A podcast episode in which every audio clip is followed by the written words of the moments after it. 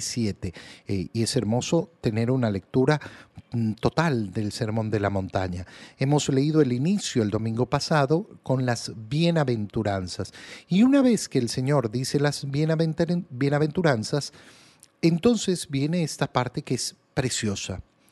Si ustedes entienden las bienaventuranzas, si ustedes entienden que ser bienaventurado en este mundo no se va a realizar según los criterios humanos, sino según los criterios de Dios, si ustedes están dispuestos verdaderamente a sufrir persecución por el Evangelio, si están dispuestos a seguir caminando el camino del Señor, si están dispuestos a buscar efectivamente esa gran bienaventuranza de Dios, entonces, ¿qué va a ocurrir?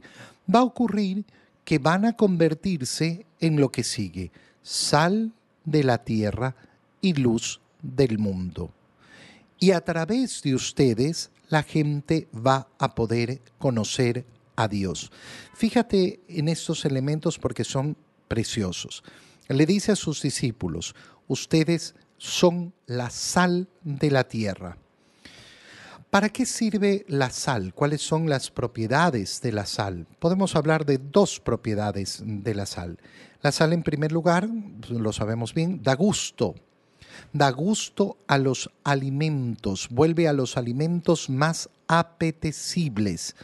Por eso, si la sal se vuelve insípida, ¿con qué se le va a devolver el sabor? Con nada. Con nada, pues yo no puedo echarle sal a la sal. Si la sal ha perdido su propiedad de dar sabor, entonces no sirve para nada. Yo tengo que darle sabor a la tierra. Es decir, que tengo que hacer gustosa la vida en la tierra. ¿Cómo lo hago? Viviendo a gusto. Si yo en cambio no vivo a gusto, nada, nada me gusta, no es que yo no estoy conforme con nada, es que a mí nada me alegra, a mí nada me contenta, siempre estoy lleno de amargura. Bueno, entonces significa que el Señor, el Señor no ha dado alegría a tu vida. ¿Y cómo vas a testimoniar entonces la alegría del Señor? ¿Cómo le vas a dar gusto a esta tierra? ¿No lo harás? ¿No lo harás? No, no servirás entonces absolutamente para nada, como la sal insípida. Qué bonito es poder testimoniar nuestra alegría y nuestro gusto por vivir, nuestra alegría y nuestro gusto por seguir el camino del Señor.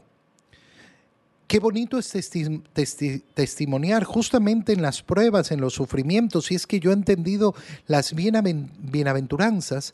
Qué bonito es dar testimonio al mundo de que a pesar de la enfermedad, a pesar del sufrimiento, a pesar de lo difícil, a pesar de cargar mi cruz, yo lo hago con alegría. Que me gusta la vida que me ha dado el Señor, que no la rechazo. Bueno, eso es testimonio. Eso es un testimonio de vida cristiana. Fíjate todavía en otra segunda propiedad de la sal. La sal mantiene, conserva.